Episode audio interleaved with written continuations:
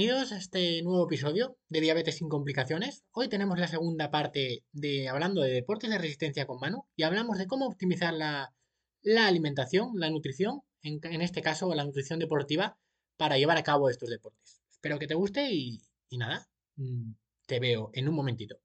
Adiós. Y, bueno, no, cuéntame un poquito porque me, gusta saber, o sea, eh, Ahora mismo sabemos que estás dedicado 100% en esto, o sea, tanto online como entiendo bueno, presencial, no sé si, si pero bueno, tu, sector es ayudar a, personas diabéticas. Eh, y has dicho antes al principio de la charla, ya apenas me considero entrenador. Claro. O sea, ¿cómo, ¿cómo, ha sido tu, tu, cambio? ¿Antes estabas entrenando? ¿Qué tipo de perfil de persona llevabas como entrenamiento? Yo siempre he estado con patologías, prácticamente. Mm, ¿Vale? Eh, y eso, tenía, por ejemplo, a nivel presencial tengo a una persona con mm, post-ictus, tengo a personas post-ictus, pero a nivel presencial ya tengo muy poco. Y a nivel online de asesoría personal tengo muy poco.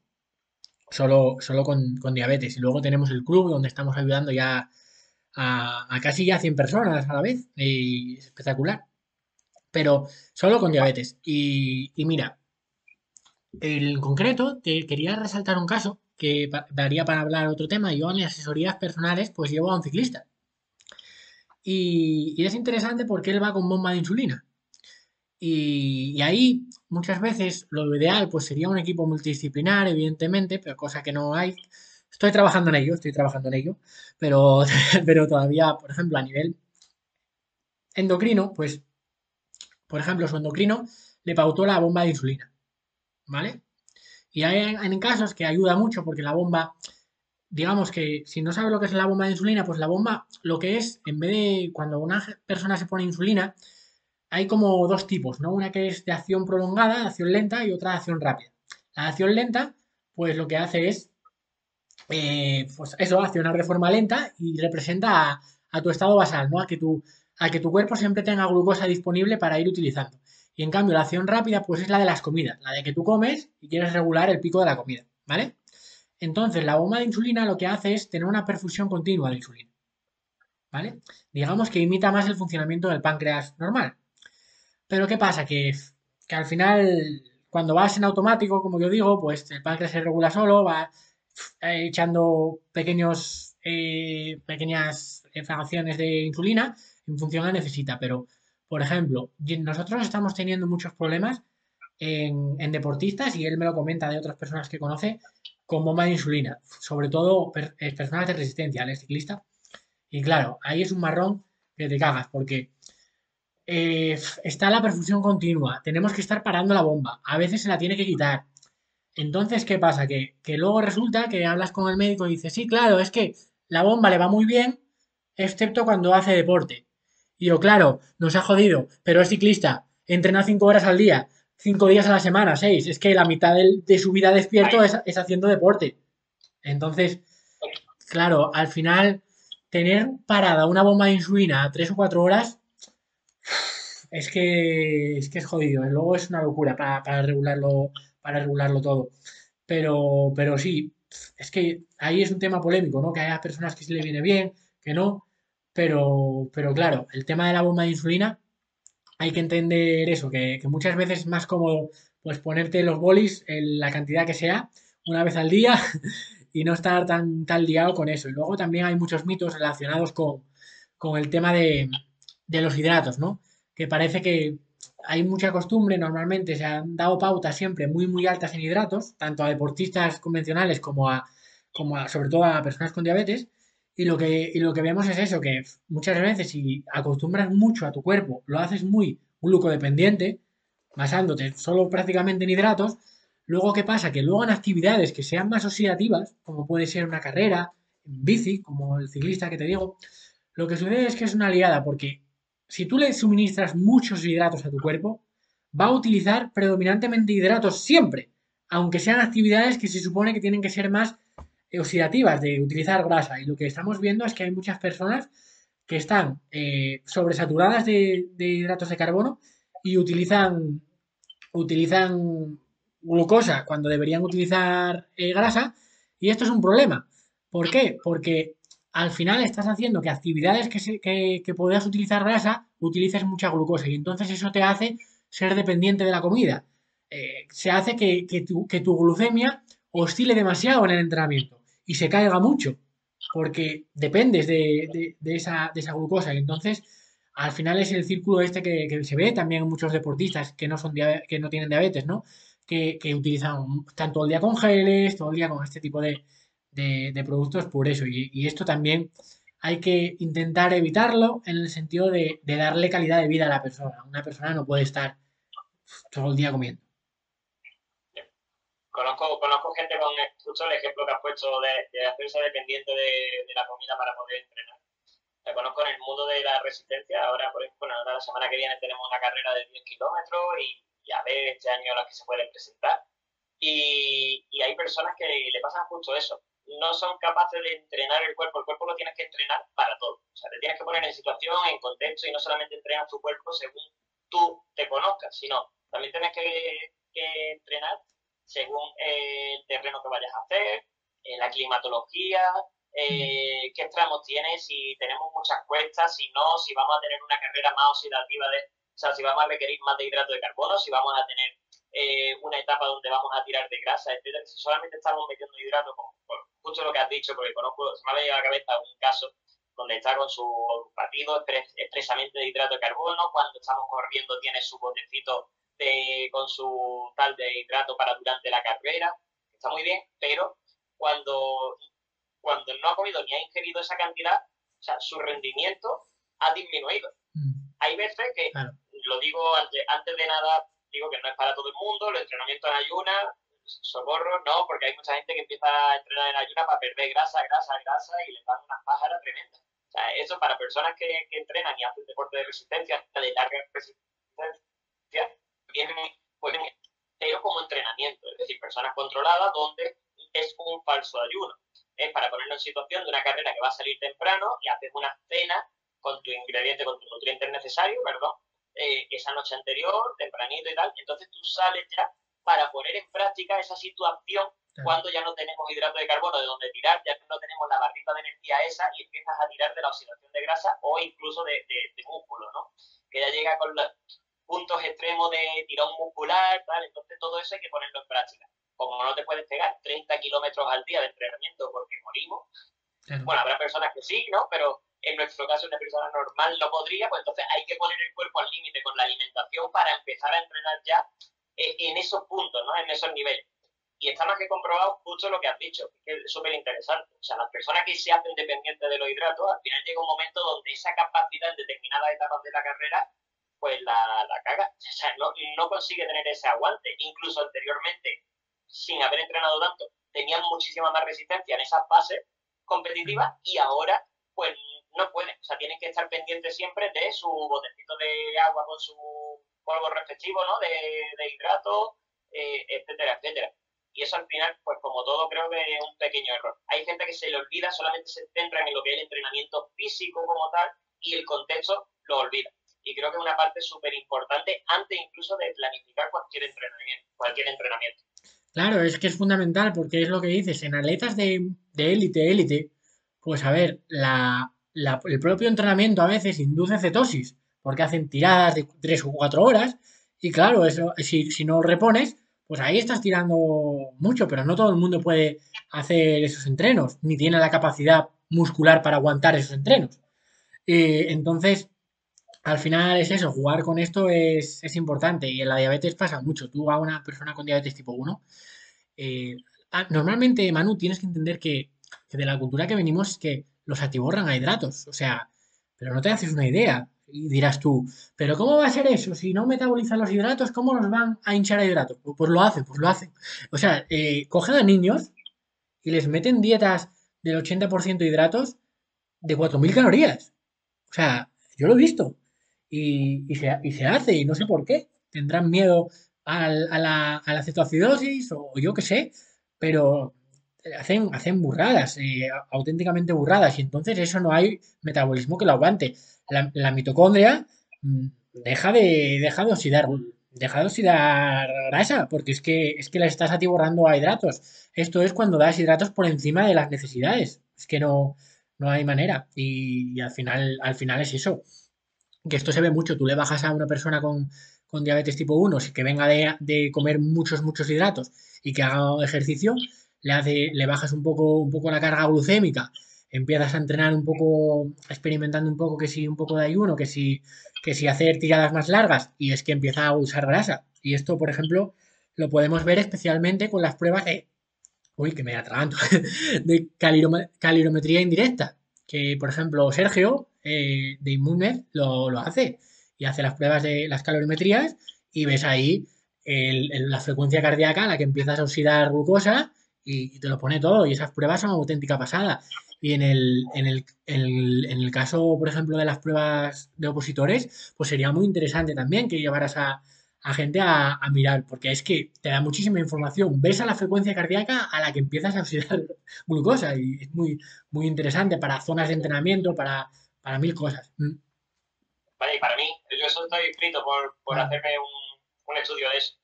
Está, vaya, es súper interesante porque teniendo ya esos controles en la planificación, si a mí me gusta llevar todo el detalle con cada atleta, o sea, tanto los opositores por un lado como los atletas por otro, eh, para cualquier objetivo me encanta es analizarlo todo, ya sea el contexto, como, como te he dicho, o sea, la persona, todo, todo, todo al milímetro. Pero esos temas, o sea, si hay sitios especializados donde te lo hagan, donde poderlos ver, donde saber en qué momento vamos a tener esa oxidación y demás, es brutal.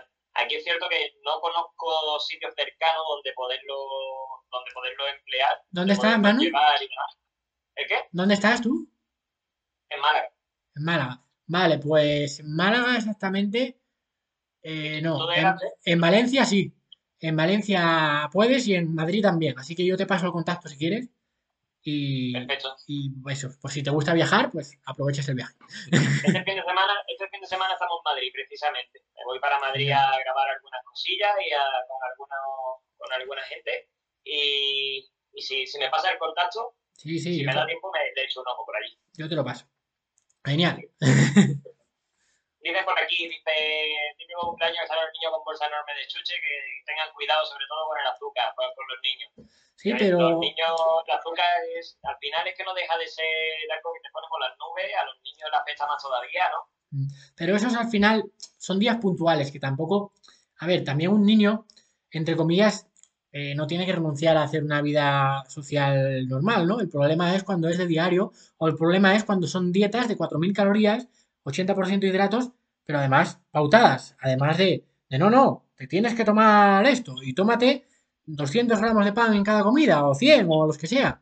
Eso se hace, porque luego, a ver, los cumpleaños, las navidades, a ver, todos sabemos que, al final en todo el mundo, pues saltarse en plan forma parte del plan también, ¿no? Pero el problema es cuando es pautado de diario, ¿no? De, de, cosas de diario. Está claro que eso, que, que tomar, eh, reventarse de azúcar, pues no es malo para todos, ¿no? Y un niño, pues al final es un cuerpo más pequeño, se toma la misma cantidad de azúcar, le afecta más, pero al final también los niños metabolizan de otra forma. Y yo lo que veo es que normalmente lo que, lo que sucede es que las, eh, te viene gente ya con 40, 50 años con alteraciones metabólicas grandes a, través de eso, de venir de malas pautas, de mucho tiempo, de poco ejercicio, de muchos hidratos refinados, mucha comida no, no interesante y al final es eso. Y mira lo que comenta el compañero Víctor, eh, obesidad infantil, es que, es que lo tenemos todo normal, la gente no se mueve, la gente cada vez eh, juegan de una forma diferente, virtual, y al final aquí estamos, Manu, eh, sentados, hablando uno con el otro, y, la vez, cada vez la comida de mala calidad, hiperpalatable, está más accesible, y al final es lo que pasa. Platos de macarrones todos los días, que es lo que le gusta al niño, y, que, que la tiborren a eso, ¿no?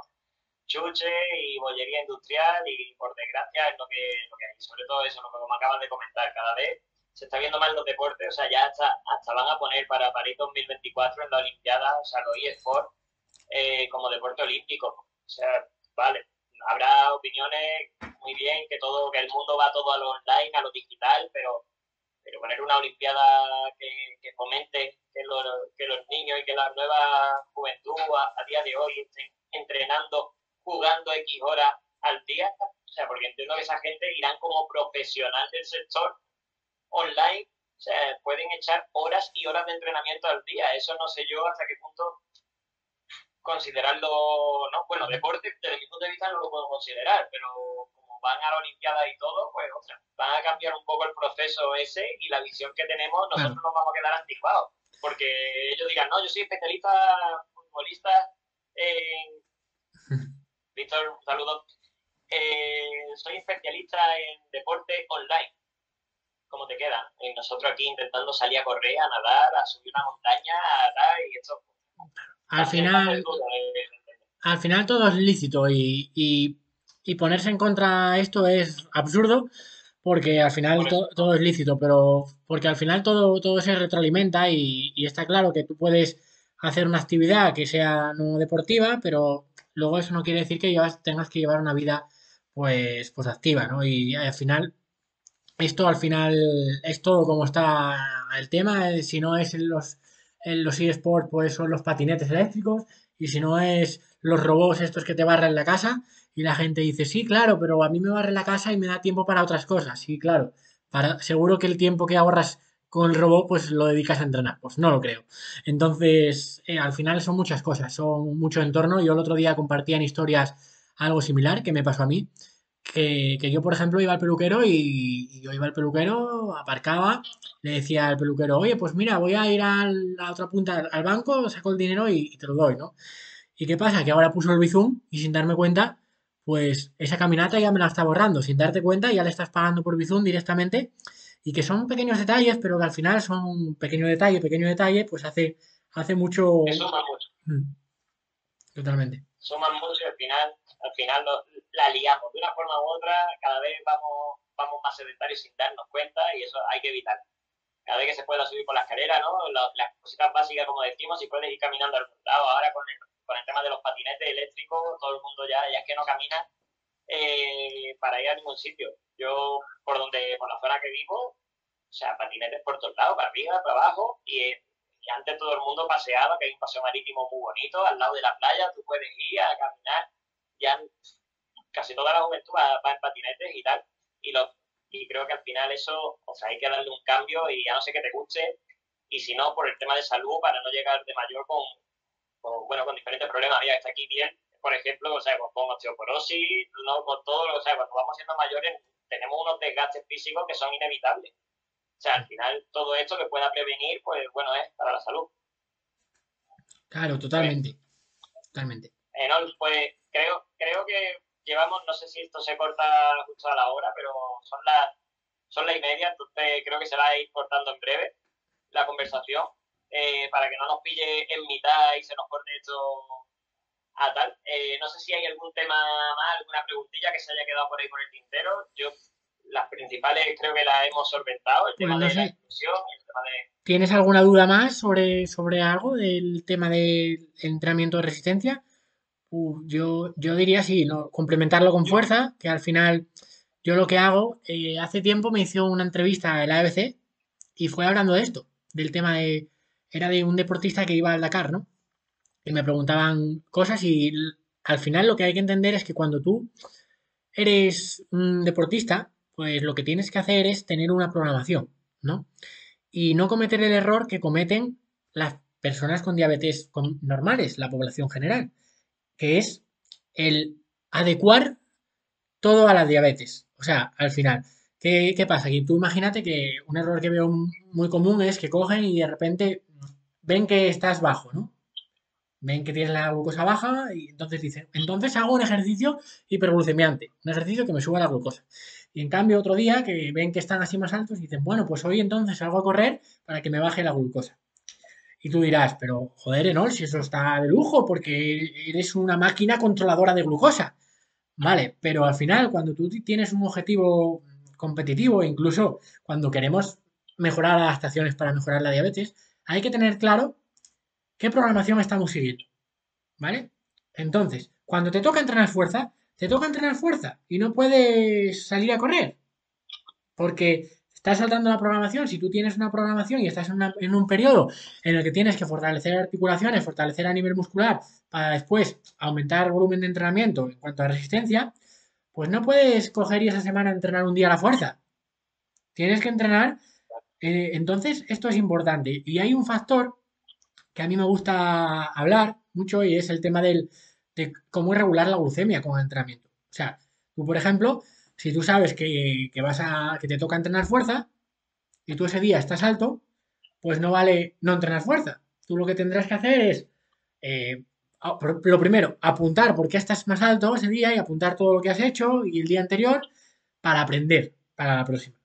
Pero más allá de eso, si no lo consigues ni con esas, lo que tendrás que hacer es hacer un calentamiento hipoglucemiante. Es decir, hacer un calentamiento que te pongas a, trotar, eh, por ejemplo, en, el tapiz rodante o si vas al gimnasio, y te pones a hacer un calentamiento que te baje la glucosa. Y cuando te baje hasta un punto que ya sea un rango más óptimo, pues ahí entrenas la fuerza.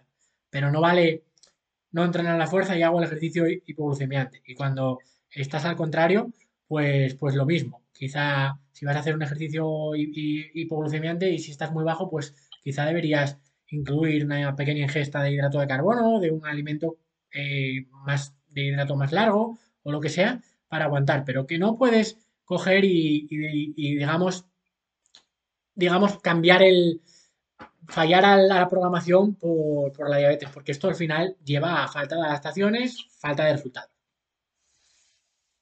Total, es adaptar tu cuerpo al entrenamiento y a la planificación y no adaptar tu planificación a tu cuerpo, ¿no? Claro, Podríamos decir. claro, porque Hay, hay métodos donde poderlo regular, ¿no? Para cumplir con la planificación o con la programación que te toque, pero hay esa forma, ¿no? Esos métodos, como has dicho, por ejemplo, hacer un entrenamiento hipoglucémico para que para poder trabajar la fuerza después o, o viceversa, ¿no? claro, Y eso está, está genial. Y eso es, No hay que ponérselo tan fácil al cuerpo, ¿no? Hay que sí. ponérselo tan en bandeja todo. son estrategias porque al final, a ver, una persona que no tenga tampoco grandes objetivos, pues a ver, lo veo hasta lícito, ¿no? Están más contentos con su glucemia controlada, pues bueno, tampoco le va a venir, le va a pasar nada porque entrene dos veces a fuerza en vez de cuatro. O sea, no pasa nada. El problema es eso, cuando, cuando queremos eh, conseguir, conseguir resultados, que al final ah, lo haces una semana, lo haces dos, pues ya, ya estás reduciendo estímulo y eso es lo que no puede pasar, porque luego al final es eso, que queremos hacer vida, vida normal, queremos que deportistas con diabetes rindan igual o mejor que, personas sin diabetes y entonces para rendir mejor pues hay que entrenar similar. Ya, totalmente. Pues, y, una última cosita, antes de- de terminar. Eh, en deportes de resistencia, pero larga resistencia, modo, Mm. ahora se lleva mucho el drive, o sea, hay muchas personas que cuando ya pasan, es más, más, más su sector, ¿no? Cuando pasan de 40 años, por ahí, ya como que pasan todo el mundo a correr a montaña, por el terreno, que es menos lesivo para la rodilla y demás, y el camino es más bonito, normalmente pues te entretienes más y puedes hacer cacos, pequeños, pequeñas caminatas y, y correr, ¿no? Vas alternando. Eh, para este tipo de personas que tengan, que tengan diabetes tipo 1 y tal, cuando, cuando hacemos esas tiradas tan grandes, que por lo tanto o sea, es algo más hipoglucémico, ¿qué aconsejaría que lleven siempre en la mochila? De alimentos, de pequeños snacks, de algo que pueda venirle súper bien para, una, para un caso donde se encuentren mal, por, por el Mm. motivo que sea. Hablamos ¿Qué de, sería indispensable para ti? hablamos de, de competición, ¿no? Eh, bueno, está- sí, pues supongamos que, bueno, una tirada de, de 30 kilómetros, 24, lo que, se- lo que normalmente se suele competir en Pride, Aquí, eh, que son tiraditas largas de 3, 4 horas, 5 horas. aquí o lo por ahí. que, lo que haría que hacer, lo ideal sería primero saber el estilo de alimentación que está llevando la persona, ¿vale? Porque hay personas, yo siempre digo que una persona con diabetes pues tiene derecho a, a alimentarse según el estilo de alimentación que mejor le sienta o que él considere que sea mejor por lo que sea, ¿vale? Y ahí no hay que entrar, ¿vale? Entonces, si no hay que, por ejemplo, ponerse a una persona que quiera hacer cetogénica, solo hay que darle herramientas para que pueda hacerlo. Y tampoco hay que oponerse a una persona que quiera hacer una dieta vegana, hay que darle eh, herramientas y, y ayudarle a que, a que lo haga, ¿no? Porque no somos nadie para decir a nadie lo que tiene que hacer, a no ser que te pregunten. Pero idealmente, por ejemplo, si hace, si lleva una dieta más cetogénica, pues llevaría, puedes incluso eh, mantener esa glucemia, porque por ejemplo tienes más margen normalmente, porque puedes mantener glucemias más bajas sin desmayarte. es así porque utilizan más cuerpos cetónicos y ese tipo de personas pues puede llevar eh, o líquidos o, o, por ejemplo, alimentos más ricos en grasa y proteína, porque la grasa y la proteína, la gente, hay personas que no lo saben, pero eso también te sube la glucosa, ¿vale? Tomar grasa y proteína también lo sube, especialmente la proteína, porque activa la gluconeogénesis en el hígado, incluso te ayuda a estar más estable. Entonces, ese tipo de alimentos. Hoy en día, pues hay empresas como por ejemplo es GlucoApp que tienen productos especializados para, eso, tanto destrosa líquida, que son hidratos rápidos, eh, que es ah, como, como azúcar muy libre, glucosa líquida, es como glucosa, y, todo esto. Entonces, idealmente para personas eh, de a pie, pues llevar hidratos, hidratos rápidos y hidratos más lentos.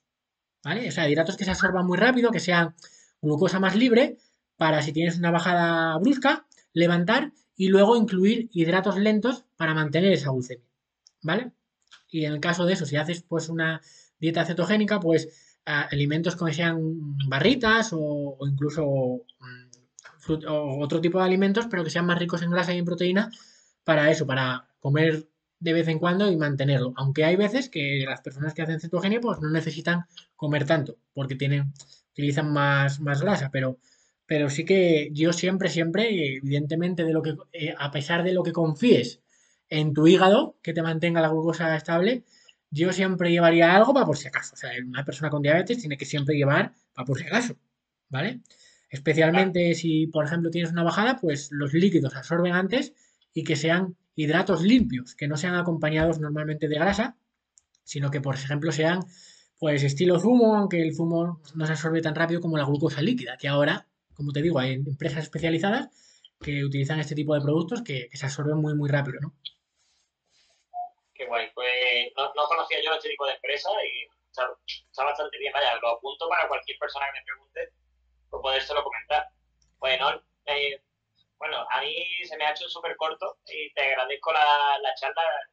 Como te he dicho antes, explicas las cosas súper fácil, se lo pones fácil a todo el mundo, que creo que eso es, eso es un plus a la hora de poder conectar con, la, con las personas. Así que espero que podamos tener otra charla largo y tendido y, y, si no, aquí tienes tu casa, cuando te quieras venir por esta zona te vienes. ¿De dónde, dónde vivías tú exactamente? Yo ahora vivo en Sevilla, aunque soy de Asturias, pero vivo en Sevilla con mi mujer. pues, pues nada, cuando te apetezca, que eso está dos horas, cogemos y nos echamos un cafelito, echamos la tarde o lo que sea y, y hacemos hacemos cualquier contenido o por lo menos echamos un rato y echamos una charla largo y que hay mucho de lo que hablar.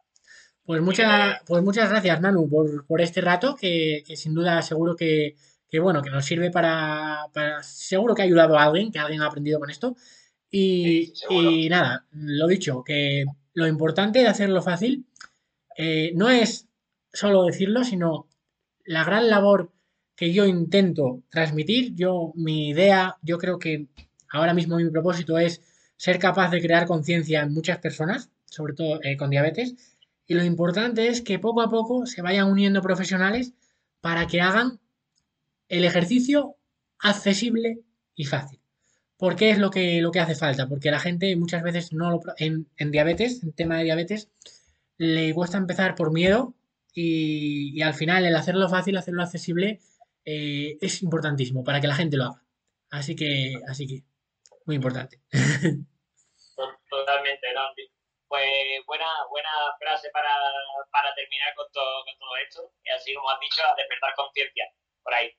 Pues, Enol, estamos en contacto, nos vemos, nos vemos un abrazo. y me alegro muchísimo de haber compartido este rato contigo. Nada, un placer. y... nos, vemos, nos vemos pronto. Y un placer hablar con, todo, con toda esta gente que nos ve también, que son los que, los que están aquí atendiendo. Un abrazo a todos. Así que esperamos haberle ayudado en algo. Sí, adiós. Y hasta aquí el episodio de hoy. Espero que te haya gustado y que hayas aprendido algo relacionado con, con el ejercicio y la nutrición a la hora de llevarlo a cabo, porque es muy importante. No dejes de hacer ejercicio aunque tengas diabetes, porque tiene muchos beneficios para ti. Así que nada, si te ha gustado, si te ha servido, te agradecería muchísimo que, lo compartieras con quien creas que le pueda ayudar y que me dejarás una reseña o una valoración aquí en tu plataforma de podcast preferida. Un abrazo enorme y nos seguimos escuchando la próxima semana. Adiós.